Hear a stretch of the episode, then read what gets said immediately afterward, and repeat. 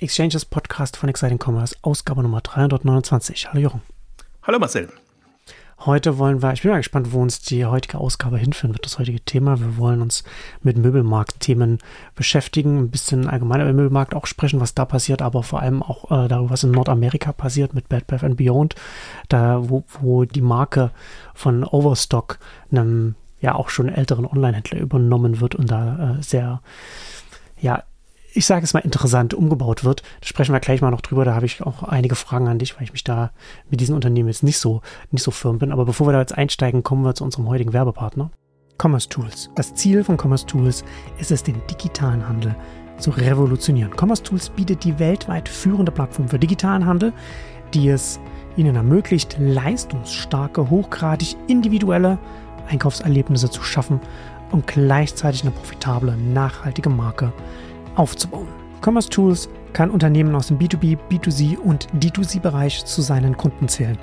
Dazu zählt unter anderem Lego, Audi, auch große Konzerne wie ATT, Burberry, Heineken, auch der Quick-Commerce-Anbieter Flink zum Beispiel oder auch aus dem D2C-Bereich Emma Matratzen.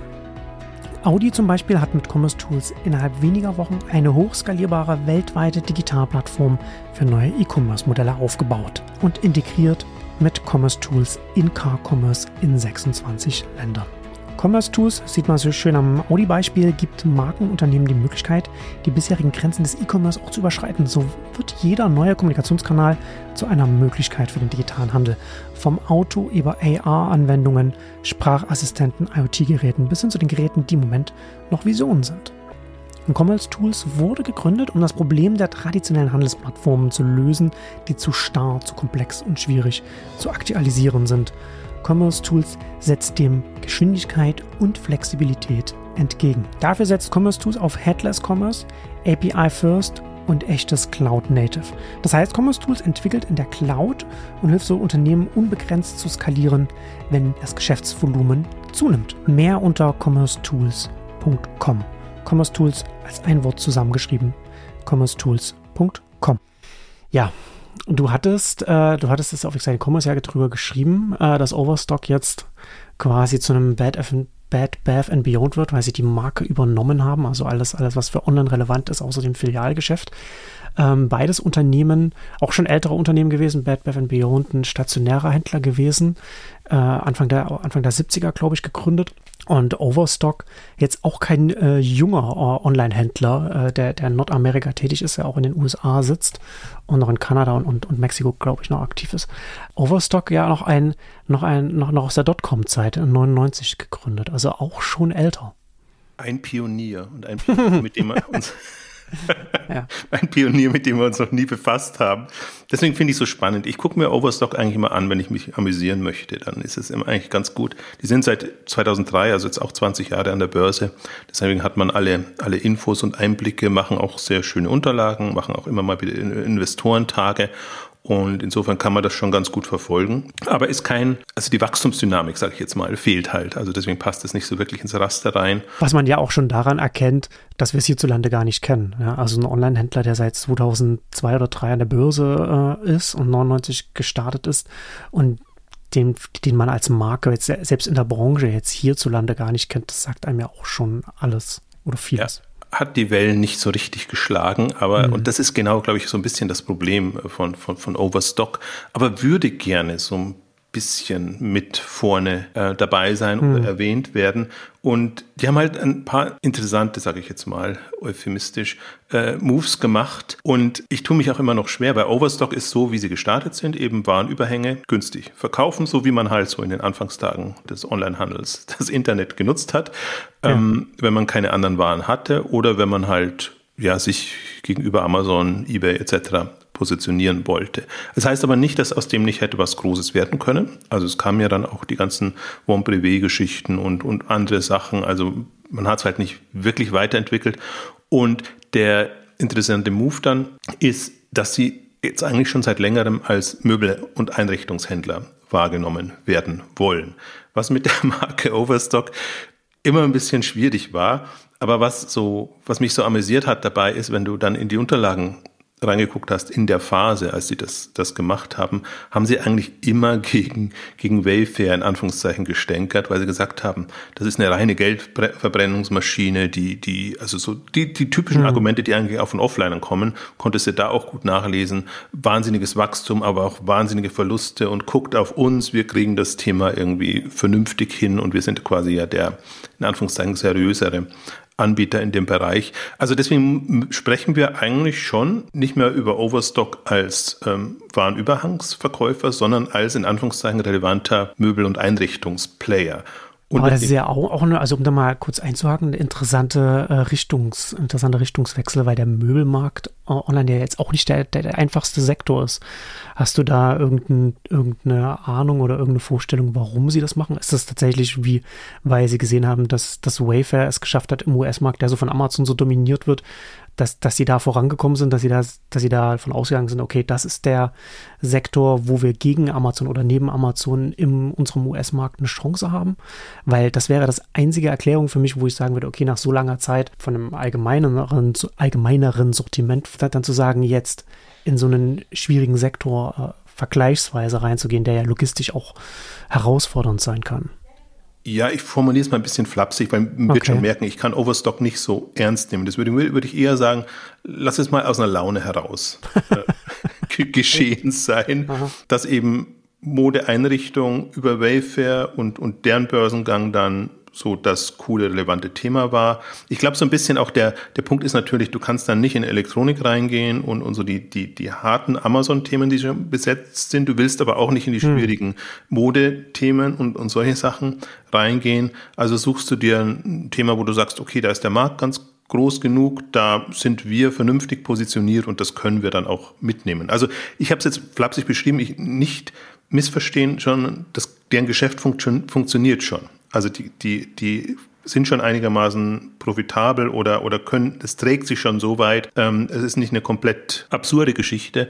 Seit wann haben Sie denn den neuen Fokus? Also seit wann sind Sie denn dann jetzt so in diesen, in diesen Möbelfokus oder, oder Einrichtungsfokus reingegangen? Frag mich nicht über Daten, aber es könnte schon zehn Jahre also fünf, Arbeiten fünf bis länger, so lange. zehn Jahre sein. Ja. Also wie gesagt, Wayfair ist so ungefähr 2014, glaube ich, wenn ich mich da recht entsinne, an die Börse gegangen und hm. hat eben Einblicke mhm. gegeben. Hm. War damals auch noch eher überschaubarer. Also leg mich nicht, ja. legt mich niemand drauf fest, aber es ist schon jetzt eine, eine ganze Weile und ich habe es jetzt auch drei, vier Jahre nicht mehr angeguckt und davor war schon eigentlich immer dieses Eifern mit, mit Wayfair hm. und wir, wir sind doch eigentlich der, der bessere und kompetentere Möbelhändler und die anderen äh, kann man nicht so, soll man nicht so ernst nehmen. Also, aber ich, wie gesagt, das ist so mein, mein Eindruck von Overstock ist immer, möchte gern und wir wollen irgendwie als relevanter Player wahrgenommen werden. Aber Overstock an sich ist nicht cool. Also Überwarenüberhänge verkaufen und auch irgendwann endlich. Und dann war die Möbelrichtung eine dann fand ich noch einen anderen interessanten Move auch, dass sie irgendwann sich dann vorgenommen haben, sich nur mehr O zu nennen. Und auch, ähm, habe dann auch in den USA auch die, haben sie natürlich auch die V-Spots und alles gestartet, dass das Overstock jetzt O heißt und haben mit dem O sozusagen rumgespielt und, und versucht daraus ähm, eine Marke zu machen. Auch da sind sie nicht so richtig weit gekommen. Also es hat ihnen nicht, nicht viel gebracht. Ich habe jetzt, habe gerade noch mal kurz vorhin geguckt. Das war dann die O.co ähm, Domain, die sie genommen haben. Und dann ist CO für Kolumbien gestanden. also das hatten sie nicht so im, im, Kopf, aber, aber dann ist es eine andere Wahrnehmung, als wenn du jetzt O.com äh, zum, zum Beispiel hättest. Also da sieht man schon, das war so ein anderer Move und unter O hätte man vielleicht auch ein relevanter Möbelhändler werden können, weiß ich nicht. Ähm, und dann ging sie ja weiter und dann kam die Blockchain-Bitcoin-Welle und dann hatten sie plötzlich so einen Arm aufgemacht unter dem Dach von Overstock, ähm, wo eben dann ja einerseits so eine eigene Initiative Richtung Blockchain gefahren wurde, andererseits ähm, Beteiligungen an, an Blockchain-Unternehmen eingegangen wurden. Also das ist halt alles für mich so ein Zeichen, ich, ich möchte gerne irgendwie anders wahrgenommen werden und ich möchte auch mal wieder bei coolen Themen dabei sein hm. und, und hab, also bin so und weiß aber nicht wirklich, wo ich hin will. Ne? Also ja, ja. Das, das, ist, das ist immer so dass der Eindruck, der da entsteht. Und das kannst du halt wirklich, also wenn du das dann durch, hat, hat, hat halt schon real-satirische Momente. Also für mich ist das ein bisschen, es gibt ja auch so Comedy-Teile im, im Onlinehandel.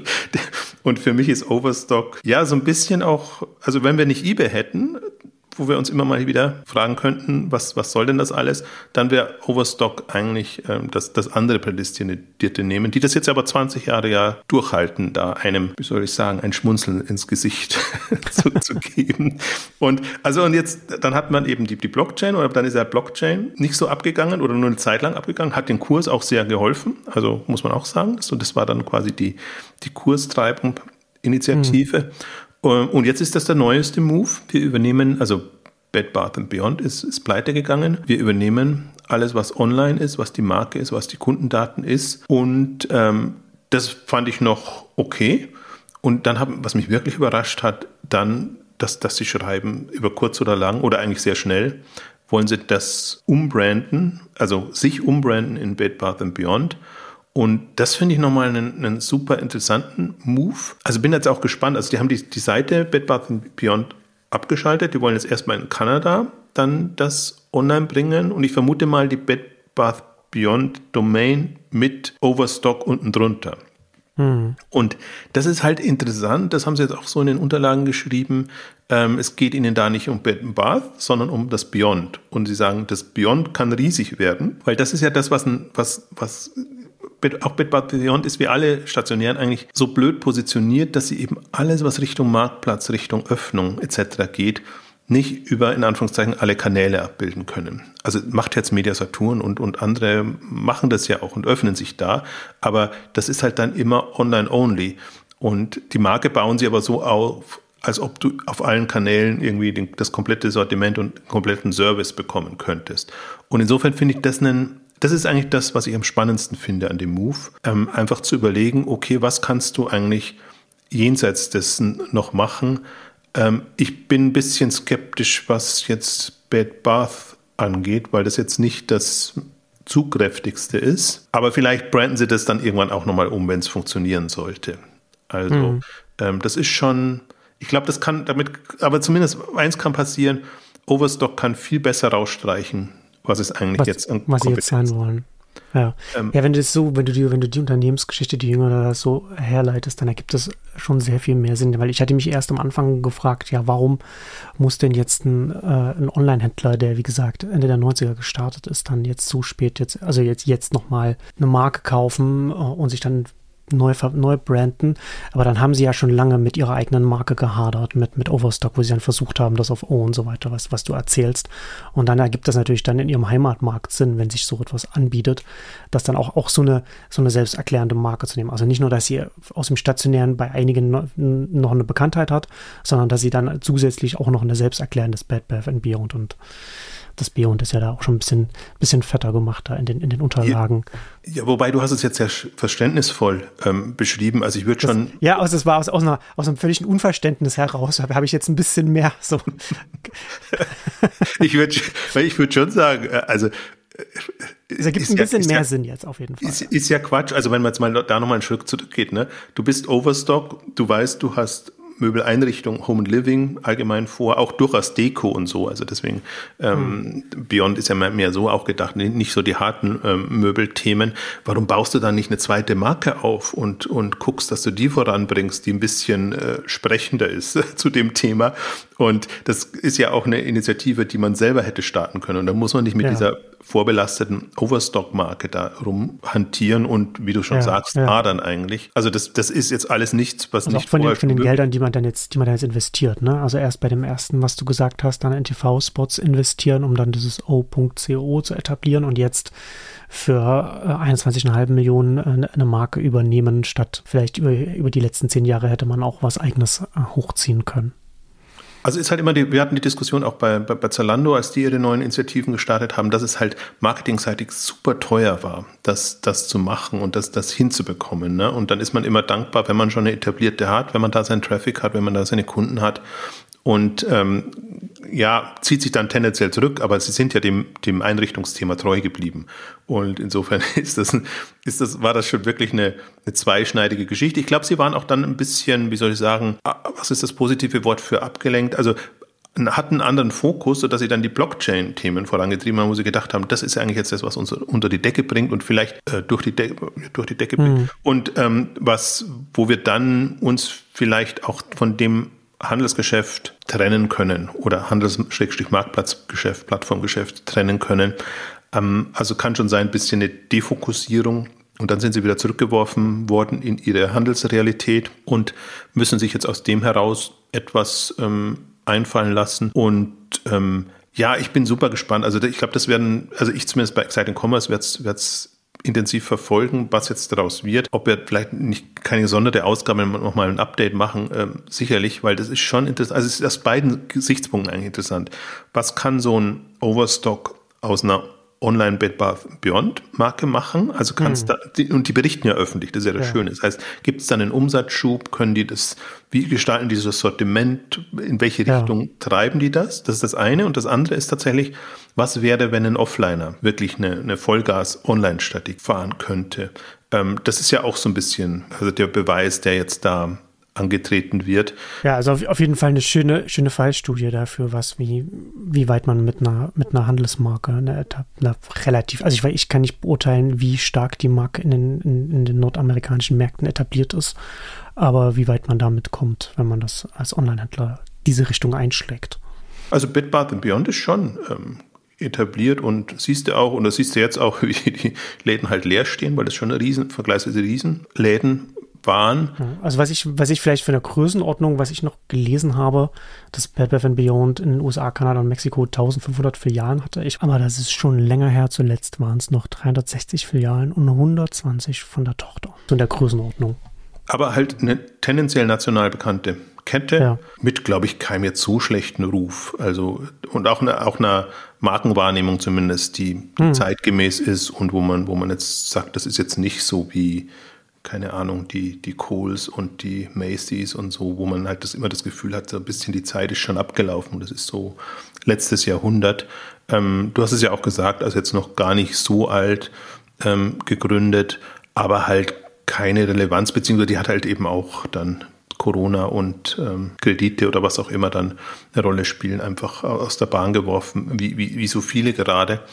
Und ähm, ich finde es halt vor dem, vielleicht das will ich noch ein, anmerken, sozusagen vor dem Hintergrund spannend. Dazu bekommen wir dann Zahlen. Ne? Das, das siehst du dann auch, wie, wie ein Overstock ähm, Umsatz explodiert, weil es gab ja jetzt auch andere Fälle, die ich genauso spannend fand. Also dass, dass, dass ein Topshop übernommen wurde, ähm, hm. dass ein Debenhams übernommen wurde, also Topshop von Asos, ähm, Debenhams von Boohoo und auch nur das Online-Geschäft und, und die Filialen gibt es ja in der Form nicht mehr.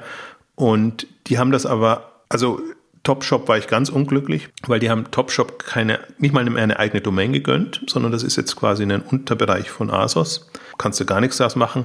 Debenhams ist spannender, weil Boohoo damit das Marktplatzgeschäft treiben und betreiben will. Aber Boohoo hat gerade, also beide haben gerade auch irgendwie andere Sorgen und da muss man mal gucken, wie, wie weit das alles kommt. Also fast der Debenhams Fall finde ich spannend, aber Debenhams ist, ist eine Uraltmarke. also das ist, das ist ja, Galeria. Hm. Hm. Und okay.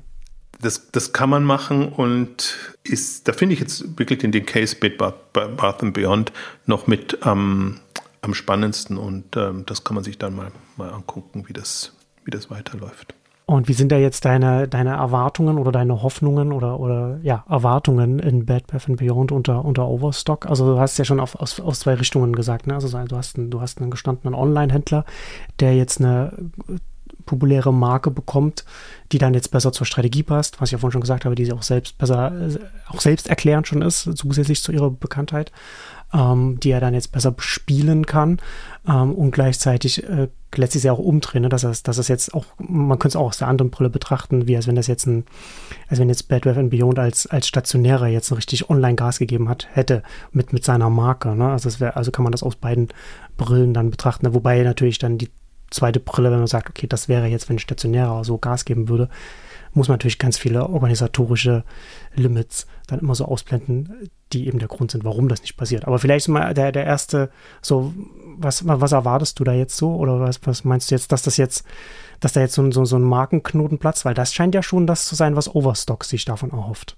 Ja, also da, da bin ich jetzt auch gespannt. Also das kann ein wirkliches Debakel werden, dass eben Overstock untergeht, weil Bed Bath Bath Beyond nicht so anspringt und weil Overstock dann doch wieder die bekanntere Online-Marke oder die gewohntere mhm. Online-Marke ist in dem Bereich. Ja.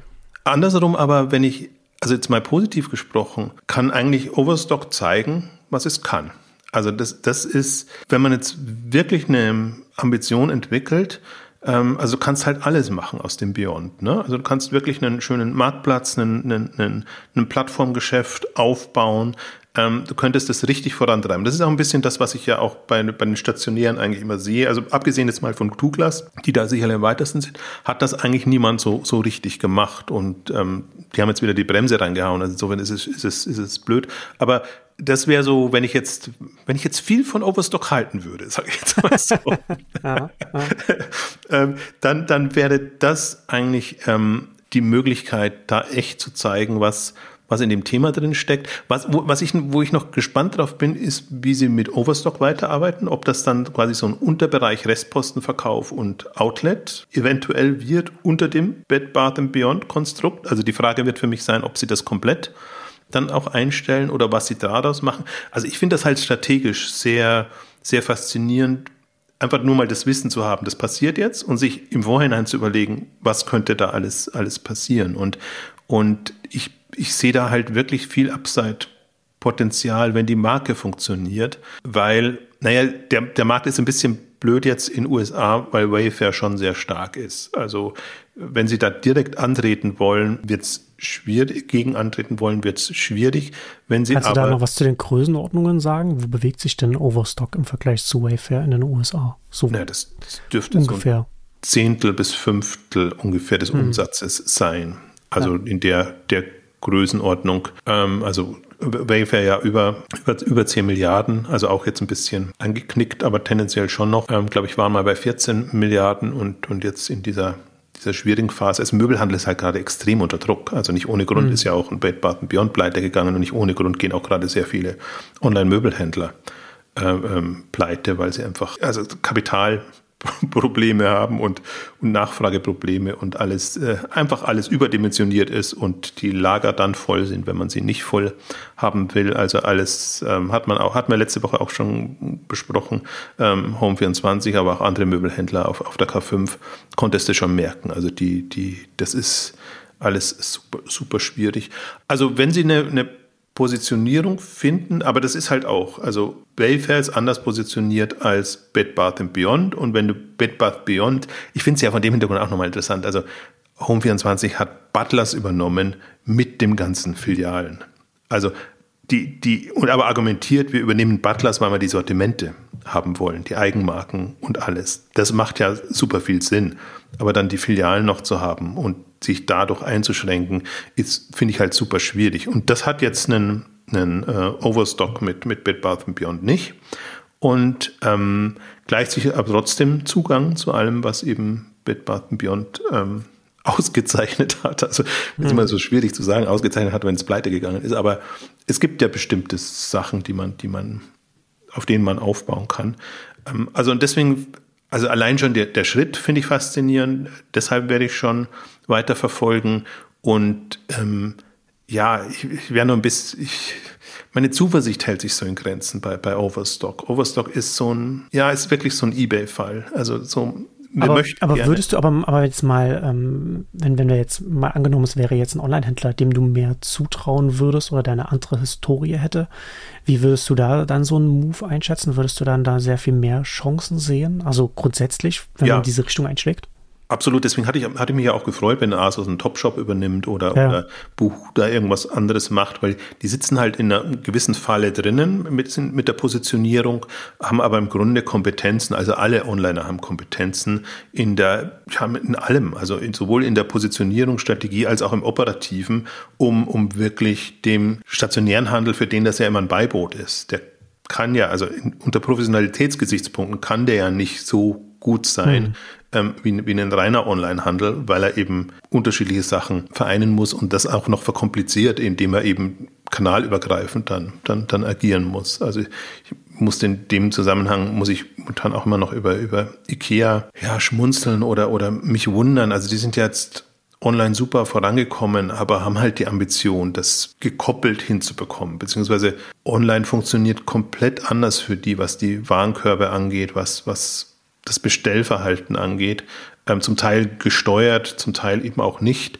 Und deswegen müssen sich die komplett auf eine andere Welt einrichten. Und so ein Onliner, geborener Onliner, kann, kann, kann das komplett anders handeln. Und ich glaube, die, die Zeit ist halt schon reif. Also wenn du, es gibt jetzt super viele erfahrene Online-Händler, die das für ihre Geschichte gemacht haben hm. und die im Grunde schon die Kompetenz hätten, ähm, andere Marken, andere Themen auch entsprechend voranzutreiben. Also wenn man es denn will und wenn man es, aber ich, ich, also der Markt gibt es gerade her und ich bin ja so, ich bezweifle so ein bisschen, ob die, ob die Erfahrung immer hilft im Onlinehandel. Also weil das, was in den letzten 20 Jahren vernünftig und gut war, wird nicht in den nächsten 20 Jahren sein gut sein. Ja. Andererseits sehe ich aber niemanden, der so kompetent ist, was, was Online-Themen angeht, um, um jetzt wirklich dieses Wissen voranzutreiben. Also das kannst du nicht von Grund auf lernen. Ja, es gibt ja ein paar Fundamentals, die du, die du dann, die du lernst über die Zeit, ja, als Unternehmen, ähm, was du institutionell dir aufbaust und äh, was du dann was sich nicht ändern wird, aber es das heißt nicht, dass sich nichts ändert. Also es sind ja schon ganz viele Themen. Also das merken wir ja ganz oft in den, in den Gesprächen, haben wir ja auch schon äh, viel darüber gesprochen, dass man schon auch äh, Online-Händlern auch anmerken kann, wenn sie in der, in der Google SEO-Zeit groß geworden sind und dass sie das ganz schlecht äh, wieder wegbekommen aus ihren Prozessen und aus ihrem, aus dem Mindset, das sie da mitbringen. Da lernt man operativ und so weiter natürlich auch ganz viel, was, was man mitnehmen kann, auch wenn man dann die Sachen dann über Marktplätze verkauft oder über die eigene App oder über Instagram oder, oder wie auch immer. Gleichzeitig ändern sich auch Sachen in der, in der Ansprache oder sind notwendig, äh, Dinge weiterzuentwickeln, auch wenn sich das Umfeld plattformseitig und so weiter weiterentwickelt.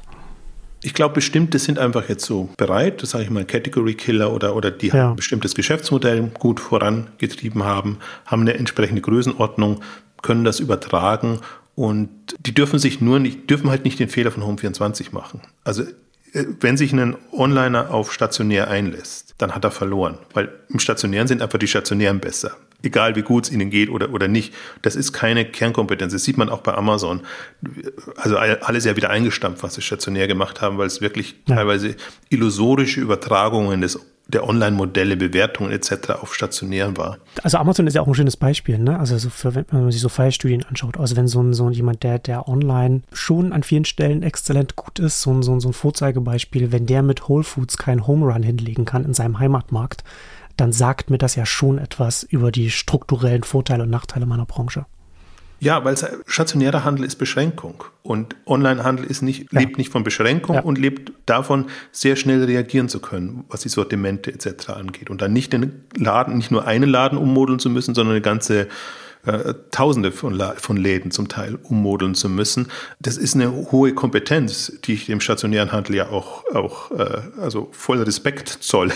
das, hat, das hat halt im Online-Kontext keine Relevanz, aber wie professionell stationärer Handel geführt wird, also da kann kein Online-Händler mithalten. Und es wirkt dann so einfach. Wir öffnen einmal eine Filiale, aber da geht es vom Standort bis zur Gestaltung, alles, was, ja. was da, da reinspielt. Also das, das, das allein, das finde ich halt immer Ablenkung, Distraction jetzt vom, vom Online-Gesichtspunkt her.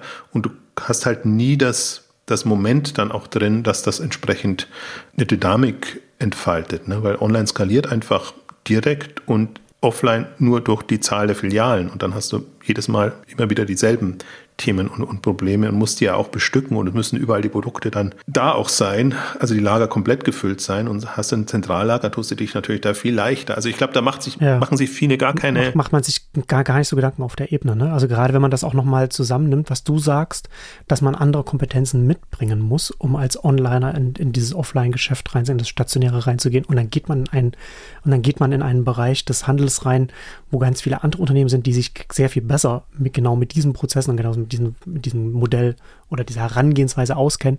Und man geht halt zusätzlich auch noch in eine Richtung, von der sich die Endkunden wegentwickeln. Also nicht in einen Bereich, der ein Wachstumsbereich ist im Handel, sondern eher ein Bereich, der schrumpft.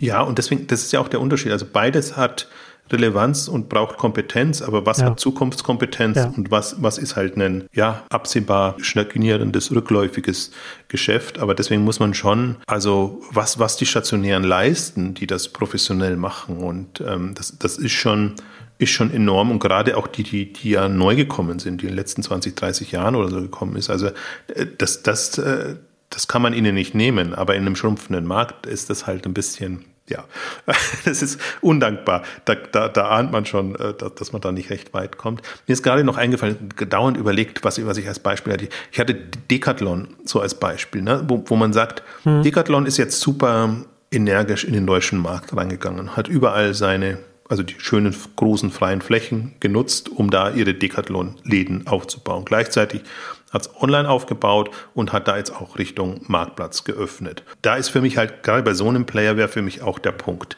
kannst du so ein Ding nicht rein online aufbauen. Und also kannst du schwierig, weil sie vergleichsweise günstig sind und, und natürlich ähm, das Geschäftsmodell nicht so eins zu eins passt. Aber das ist für mich so ein, so ein Vergleichspunkt, wo ich mir denke, ach, muss man wirklich diesen diesen steinigen stationären Weg gehen, nur weil man eben in Frankreich der Player ist in, in, in dem Bereich. Also das wäre ja immer so meine Hoffnung, dass man, dass man sagt, okay, ich mache jetzt eine Zeit lang noch, habe die Filialen noch, aber baue die so zurück, dass ich eben eine online tragfähige Geschichte habe und dann konkurriere ich mit den Online-Pure-Playern und dann kann es vorangehen. Das, das wäre so meine, ja, mein, mein, mein, meine Herangehensweise. Douglas hatten wir, wie gesagt, als, als gutes Beispiel. Also das hat ja gezeigt, wie weit man kommen kann. Und auch in der Not jetzt in der, in der Corona-Phase, weil die vorher auch wirklich immer genau diese Probleme hatten, dass es einfach nicht zum Durchbruch kommen konnte, weil man nicht den Fokus hatte und weil man, weil man es immer sehr verzahnt denken musste. Und all die Initiativen, die sie jetzt gemacht haben, Marktplatzöffnungen, Service etc., ähm, auch die App, mit, mit Kundenbindung ähm, zu pushen. Also da, das hatte ich als Gefahr für die Onliner tatsächlich wahrgenommen. Ähm, und das war jetzt das einzige positive Beispiel, was ich wirklich hatte. Also bis auf unseren Klassikern. Also My Theresa mit einer Filiale und wenn du dann online pusht oder Best Secret, ähm, ähm die, die, die, die als ja auch fast Warenüberhänge, Restpostenhändler offline präsent waren und dann eben mit einer neuen Marke das, das so gebaut haben. Also wenn man so ein bisschen drüber nachdenkt, finden sich schon mehr Beispiele, wie, wie das passiert ist, aber ist jetzt nicht der, der gängige Weg, aber halt, ja, warum nicht? Also vor dem Hintergrund bin ich da jetzt, ich bin wirklich sehr, sehr, sehr, sehr gespannt, wo, wo das hinführt. Auch wie sie es machen, wie sie es managen. Also weil sie jetzt ja, sie haben es bekannt gekommen, äh, gegeben, dass sie daran interessiert sind an der Marke. Dann haben sie jetzt letzte oder vorletzte Woche den Zuschlag bekommen und haben dann aber sehr klar gesagt, wir wollen da jetzt sehr schnell voranpreschen und hm. den, den Schalter umlegen quasi. Also dürfte das jetzt dann über den Sommer, denke ich mal, passieren. Interessanterweise wird schon interessant. Also das ist das Schöne. Sie haben halt Kanada als Testmarkt. Genau. Also haben sie ja in den Unterlagen, das hast du ja in, auf Exciting Commerce hast du es ja drin, also Overstock-Unterlagen, dass sie in Kanada im Juli schon loslegen mit der neuen, mit der neuen Marke, äh, das dann quasi ein bisschen als Testballon, um dann äh, schon im August, September dann im US-Markt dann den Schalter umzulegen. Das heißt, die können voll zum Weihnachtsgeschäft da, da reingehen und, und, und durchstarten. Was ja aber auch sinnvoll ist bei so etwas. Ne? Also muss man dann halt dann auch, wenn man das macht, dann auch Gas geben und kann sich dann nicht noch ein halbes Jahr Zeit lassen oder, oder, oder länger, bis man dann mit der, mit der Marke dann. Also irgendwann haben die Leute es auch vergessen. Ja, und, und die dümpelt ja schon ein bisschen dahin. Also die genau. Läden wurden ja, ja schon also geschlossen. Genau, die Uhr tickt ja schon länger dann, wenn, wenn, wenn, wenn, wenn, wenn der, der Händler hinter der Marke schon länger zu kämpfen hatte. Also deswegen, das, ja, unter, unter so vielen Gesichtspunkten wird das, wird das einfach ein spannender Case. Und obwohl das jetzt ein, etwas weit entfernt liegt, glaube ich, ist es trotzdem interessant, das sich mal anzugucken und einfach zu sehen, ob, ob so ein Move dann klappt ich finde sie aus beiden Richtungen, also Bad und Beyond äh, weiterzuführen, als auch was, was wird aus so einem Overstock, also die wirklich, ja, das ist, das ist, ja, mehr oder weniger verzweifelt da seit, ich meine, das muss ja fast den Respekt zollen. Sie sind seit fast jetzt 25 Jahren unabhängig da aber nie ist ihnen der große Durchbruch geglückt. Und aber auch nicht, wie soll ich sagen, sie sind jetzt auch kein, kein schwieriger Fall in dem Sinne, dass, dass sie aufgekauft werden konnten. Wobei ich glaube, sie, selbst wenn sie aufgekauft werden hätten können, war niemand so wirklich interessiert daran. Das ist so ein, hm. das ist so eine Marke, die also ein bisschen so ein Niemandsland, ne? So, ja. so, so, so, so, so weder Sanierungsfall noch, noch Überflieger. Ja, und das ist, ich finde, das ist aber auch immer so, bei generischen Marken ist das dann oft der, der Fall. Ne? Die haben so ihre Zeit und du verstehst auch, warum sie so gegründet wurden und dass das ja, irgendwie alles, ja. Alles Sinn machte, den Online-Kanal eben dafür zu nutzen und auch ganz gut an die Quellen ranzukommen. Und als man das Internet ohnehin noch nicht so ernst genommen hat, dann ist man vielleicht noch leichter bereit, weil es Internet nutzt ja eh niemand. Komplett andere Denkweise jetzt aus, aus einer Herstellersicht oder aus den stationären. Ähm, Damals, und, ja. Ja, also wirklich, wirklich ein äh, guter Begriff im Niemandsland. Und ähm, ja, gucken wir mal. Also, das ist zumindest ähm, Also, hat, also manchmal wundert man sich ja, was alles passiert. Ne? Äh, mit allem hätte ich ja gerechnet, aber mit sowas. Jochen sitzt ja vor dem Mikrofon und, und, und äh, schmunzelt vor sich hin und schüttelt mit dem Kopf. ja, weil ja, es passt auch dann auch wieder so gut rein. Und ich finde auch solche äh. Stories muss man machen. Ich habe, als wir begonnen haben, fast überlegt, wir haben ja die, die Catch-Ausgabe gemacht, so, so die Unternehmensgeschichte, was man von Catch mhm. lernen kann. Und die läuft ja, ja. super. Also das ist einer ja. unserer erfolgreichsten Podcasts, obwohl auch ein australische Unternehmen war, das niemand kennt. Aber da konnte man wenigstens was lernen. Da konnte man richtig so schön die Geschichte durchexerzieren und einfach zeigen, welche Schritte haben sie gemacht, wo konnten mhm. sie hm. sich dann nicht mehr treu bleiben, in welche Richtungen konnten sie gehen. Das kannst du bei, bei, bei einem Oversager, da kannst du wirklich nur Kopfschütteln und schmunzeln. Das, das ist so eine absurde Geschichte. Also sollte da mal wirklich eine Biografie oder irgendwas raus, rauskommen. Ich weiß, ich weiß gar nicht, was das als wir mal im Online-Bereich so alles versucht, äh, cool werden wollten, das ist vielleicht der Punkt. Als wir einmal oder dreimal, viermal, fünfmal cool werden wollten und, und es vielleicht irgendwann geschafft haben. Es kann ja sein, dass das jetzt der, Über der Jahrzehnte. Und dann wird man sagen, ha, siehst du, auch nach 25 Jahren, im 25. Jahr kannst du den Durchbruch im Onlinehandel haben. Ja, lass uns noch ein bisschen, ähm, ein bisschen Zeit haben wir noch, ähm, über, über andere Aktivitäten im, im Möbelmarkt ähm, ähm, sprechen, weil der ja wirklich gerade sehr, ja. sehr unter Druck ist. Ein oder andere, also wir haben ja schon Ausgaben gemacht, wo wir über Home24 Lutz irgendwann, irgendwann hattest du ja, hattest, ich weiß nicht, hattest du zum Podcast? Ich glaube, du hattest das irgendwann mal gesagt. Ne? Die Leute haben sich ja in der, in der Pandemie eingerichtet und jetzt müssen sie erstmal nicht. Und das, und das ist ja auch, also so Möbel und Inneneinrichtung ist ja auch etwas im Gegensatz zu Lebensmittel oder, oder anderen Kategorien, ist es etwas, was man auch in einer schwierigen äh, wirtschaftlichen Lage oder wo man auch als Endkonsumentin oder wie auch immer äh, nicht, nicht ganz sicher ist, wo, wo sich irgendetwas hinentwickelt, dass man dann äh, sagt, okay, mit dem neuen Sofa oder dem oder dem Esstisch oder, oder wie auch immer, warte ich mal noch ein, zwei Jahre. Das muss nicht jetzt sein. Das, würde ich, das hätte ich sonst vielleicht jetzt gemacht, aber das muss jetzt nicht unbedingt sein.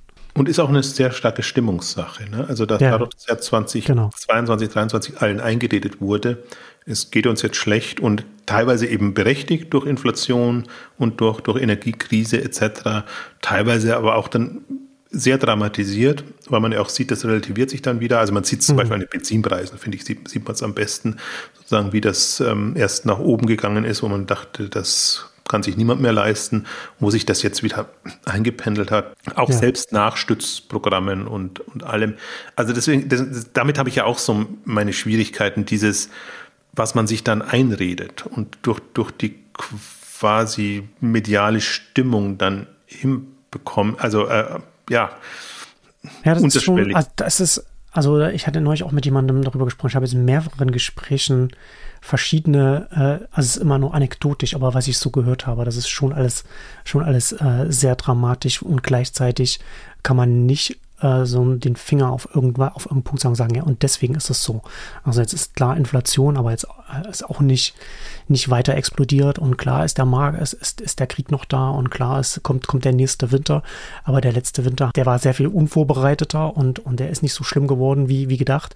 Also 22 war sehr viel Panik und, und was du schon sagst, ist also kollektiv jetzt in der, in der Gesellschaft drin. Und die, die Panik, die, die nehmen wir jetzt quasi so noch mit. Und das ist natürlich auch so, Makro ist ja auch ganz oft kollektives Verständnis und, und, und, und Herdenverhalten, äh, was man, was, was nicht dann, äh, was man, wo man nicht sagen kann, man hat irgendwelche handfesten Gründe, auf die man dann für dieses, für diese aktuellen wirtschaftlichen Dynamiken zeigen kann. Aber man, aber die Unternehmen oder wir, wir merken das ja alles dann, was, was dann entsprechend dann, äh, also Konsumkrise fand ich immer, fand ich das, das schöne Wort, das ich auf der K5 immer gehört habe, das, das statt Wirtschaftskrise, also das, das, das ist, das trifft es, glaube ich, an ganz vielen Stellen ja. ganz gut. Das, das ist der Punkt und das trifft halt gerade die, die höherpreisige Produkte ja. haben und wo man sich dann nochmal überlegt und, und, und verschieben kann und weil man eben ohnehin, du hast es ja gesagt, sich eingerichtet hat. Also deswegen ist immer noch, das war aber vom Beginn an, also wir hatten ja schon mit, mit Made.com beginnend einfach gesehen, hm. ui, die wirft's eigentlich am, am härtesten aus der Bahn, weil es ja. wirklich so extrem extrem auf die Bremse gegangen ist. Und dann ist es ja auch natürlich, wenn du besonders große Produkte hast und, und äh, entsprechend hochpreisig und so weiter, dann hast du natürlich auch gleich Cashflow und, und, und Lagerprobleme ganz schnell. Also das hat man auch, finde ich, gut gesehen. Also beim Made.com hat es halt nicht geklappt. Die haben also waren halt, die Kapitaldecke war dünn und dann haben sie kein Geld reinbekommen. Home24 hat einen Weg gefunden, eben durch Lutz da eine Kapitalspitze mhm. zu kommen und dann aber gleich der Übernahmekandidat zu sein. Und äh, ähm, nicht Wayfair, sondern Westwing, ähm, die, die haben es durch harten Sparkurs geschafft. Ich glaube, die haben gar nicht jetzt nochmal Kapital aufgenommen. Also die haben wirklich, also weil es eben nicht geht mit den, mit den niedrigen Bewertungen. Also auch, also jeder findet dann so seinen Weg, aber bei, bei anderen hörst du auch, dass sie, wenn sie Kapital aufnehmen, ist es einfach eine unheimliche, also die Gründe werden halt rausgedrängt letztendlich. Ähm, das hat man jetzt bei, bei anderen, anderen Fällen auch gesehen, aber im Möbelbereich ist es so, also wenn sie dann, wenn die Investoren dann bereit sind, Kapital zu geben, dann wollen sie auch äh, erhebliche Anteile und das macht's. Und dann haben wir Dein Schrank und, und andere, die halt dann pleite gehen, Holz Connection, ähm, auch, also immer wieder, ja, ich, ich, ich steige mich da jetzt nicht rein, aber das sind dann schon auch da, wo ich es jetzt nicht so überraschend finde. Aber das, das muss nicht also sein. Also es, es trifft eben leider auch die, wo man sagt, ja, ein bisschen mehr Puffer und dann würden die eigentlich das Tal durchschreiten und könnten dann eigentlich ganz gut wieder den, den Markt mitgestalten. Also die, die Branche beneide ich gerade schon am, am wenigsten, aber wir hatten in der letzten Ausgabe ja auch ein paar positive Beispiele. Also Lampenwelt hatte zwar jetzt auch nochmal Leute entlassen müssen, weil sie eben auch nicht die Pläne so erreicht haben, wie sie es sich vorgenommen haben, aber sie sind ja trotzdem noch, ähm, also stark über 2019 und eben auch durchaus über Vorjahr, aber einfach die ganzen ja, Kapazitätsthema, ne? also jeglicher Art, Lager, Mitarbeiter etc. hast du ausgebaut, hast du dich auf was anderes eingestellt und jetzt musst du einfach gucken, dass du das wieder auf eine vernünftige, vernünftiges Level bekommst. Ich hatte ja immer so ein bisschen gedacht, okay, das ist jetzt ein Spagat, weil du weißt ja, irgendwann zieht es wieder an. Aber jetzt siehst du äh, natürlich dummerweise durch den, durch den Krieg und durch Konsumkrise, wenn man es so nennen wollen, dass sich das, auch Börsenflaute, muss man auch sagen, mhm. dass sich das weiter rauszieht. Und ja. die, also je länger die Talfahrt wird, desto dramatischer wird es dann. Ja, also weil die Hoffnung schon war, zweites halbe Jahr müsste es eigentlich wieder positive werden und nach oben gehen. Kann immer noch passieren, aber ich finde, Tarek hat das, Tarek Müller hat das so schön auf der, auf der K5 beschrieben in dem, in dem Finanzinvestorenpanel. Mhm. Die Investoren stehen am Seitenrand und die gucken mhm. sich jetzt erstmal an und die wollen da, die wissen ja auch nicht, wer überlebt oder wer nicht. Deswegen lassen sie erstmal strampeln und, und zappeln und ähm, wer dann durchkommt, dem greift man wieder unter die Arme. Aber das ist natürlich bitter, weil vor allem sind nicht unbedingt immer die, die jetzt untergehen, die es dann auch in Anführungszeichen verdient haben. Also sie können besser, operativ besser dastehen oder strategisch besser dastehen, aber haben halt durch die Engpässe einfach gerade, gerade keine Möglichkeit. Also deswegen, ähm, ja, lasst das jetzt Ende des Jahres, Anfang nächstes Jahres kommen oder lasst die Konsumstimmung, bin ja mal gespannt, Ende des Jahres, Weihnachtsgeschäft etc., ob wir da vorsichtige Konsumenten erleben oder ob wir da so ein bisschen den Lichtblick sehen und sagen, okay, mhm. also man hat sich also auf die Umstände eingestellt. Man sieht, man hat seinen Job auch noch tendenziell und ähm, gönnt man sich dann wieder mehr in, in, in, der, in der Weihnachtssaison oder nicht. Also da glaube ich, das wird, da spätestens wird sich entscheiden, was, was jetzt ähm, passiert und was dann auch dann 2024 und darüber hinaus passiert. Also. das ist ja dann bei dem, bei dem Thema ja auch genau die gleiche Frage, die ich ja auch hier interessant finde, was, worüber wir ja auch äh, immer reden, dass man natürlich den Onlinehandel immer im Kontext des Gesamthandels schauen, äh, sehen muss, also wie es dann auch, wie gut oder schlecht es im Vergleich dazu den Offline angeht. Und du hast ja IKEA schon angesprochen, so IKEA ist ja etwas, was man, was man als einen, als einen Sonderfall ausklammern kann, würde ich sagen, weil es ein sehr starker Hersteller ist vertikal integrierter Händler kann man ja, also es ist ein Hersteller, mit der, der, der seine Sachen, der seine eigenen, seine eigene sehr starke Marke äh, verkauft, wie auch immer, online, wie auch, wie auch in seinen, in seinen großen Filialen. Ähm, aber dem Rest des stationären Möbelhandels, wie, wie, wie sieht es denn, denn da aus? Dramatisch. Also ich gucke ja, also Möbelkultur ist so meine Anlaufstelle. Wenn du hm. da reinguckst, gerade auf die Webseite, Insolvenz, Insolvenz, Insolvenz, und zwar nicht nur Handel, sondern auch Hersteller. Also das ist wirklich, die könnten, glaube ich, gerade nur Insolvenzmeldungen okay. bringen und müssen wahrscheinlich sogar auf die Mischung achten, äh, dass das noch passt.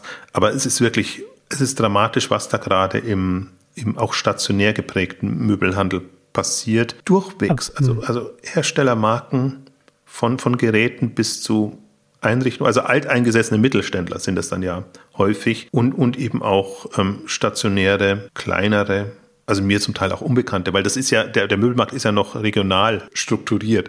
Deswegen, wenn ich jetzt im Süden bin, dann kenne ich nicht, was in, in Berlin oder in, in NRW dann äh, populär ist. Ähm, deswegen sind das zum Teil auch ähm, bekanntere Player, die, die mir kein Begriff sind. Also das ist schon, ja, wir konzentrieren uns immer sehr stark auf, auf Online als Thema. Aber wenn man gerade sieht, was da, was da im Stationären passiert, die ja im Grunde, die hatten ähnlich so einen, so einen Aufwind jetzt äh, in der Corona-Zeit, weil es, also zum Teil natürlich in Mitleidenschaft gezogen durch die, durch die Schließungen, aber dann, wenn eben nicht geschlossen war und durch die, durch die Vorbestellungsfristen ist das ja ohnehin nochmal ein anderes Thema, eigentlich super Jahre gehabt, jetzt im Unterschied zu anderen stationären Branchen.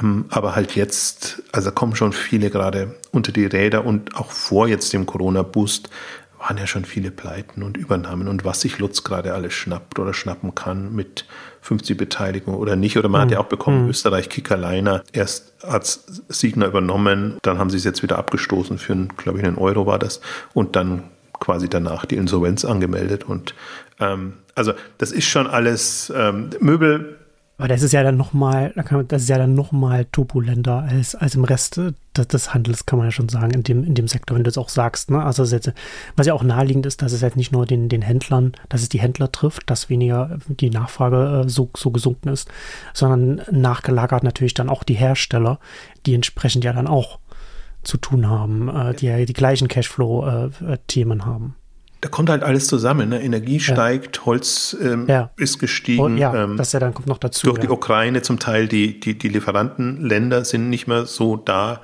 Ähm, also da kommt sehr viel gerade in der Branche zusammen, die es schwierig macht. Und ähm, ja, es ist schon dramatisch. Also wenn man da wirklich sich reinsteigert, da könnte man wirklich ähm, depressiv werden und nur, nur erstmal, ja, eigentlich andersrum, wer überlebt überhaupt noch, wer, wer hat eine Chance und wie sieht das dann in zwei, drei Jahren aus.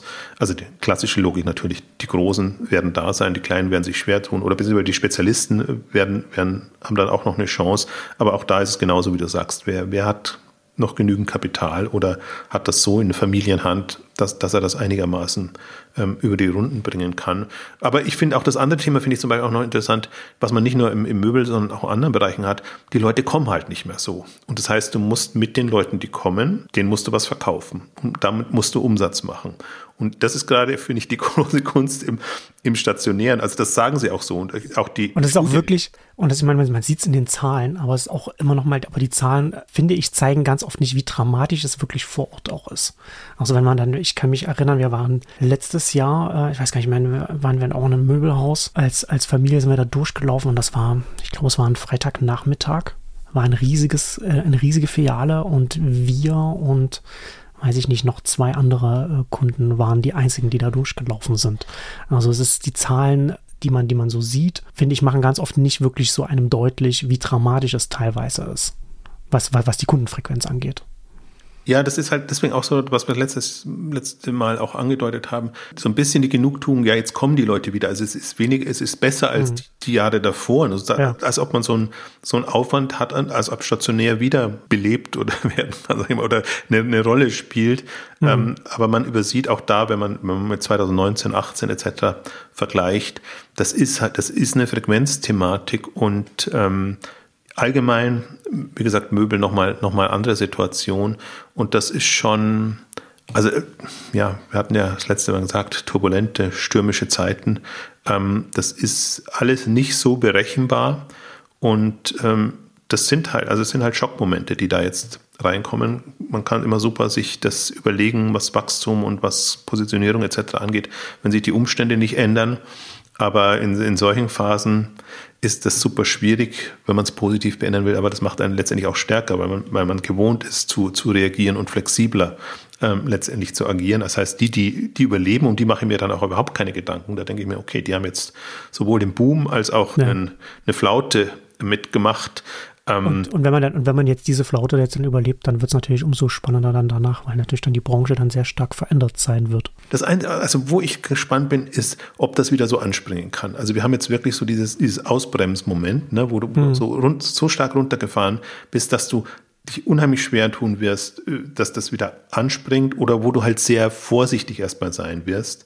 Und das ist für mich auch gerade momentan so der Wettbewerb. Es gibt so die, weiterhin so die, die Glücksritter, die Gas geben und so. Und es gibt die mhm. anderen, die halt jetzt natürlich vernünftig agieren, vorsichtig vernünftig agieren. Mhm. Und das finde ich auch gerade so eine, eine, spannende Geschichte, einfach zu sehen. Also das ist nicht, nicht nur, weil man jetzt vorsichtig agieren sollte, agieren auch alle vorsichtig. Und das kann natürlich dann auch nochmal andere nach vorne katapultieren, die man vielleicht so nicht, nicht am Radar hat.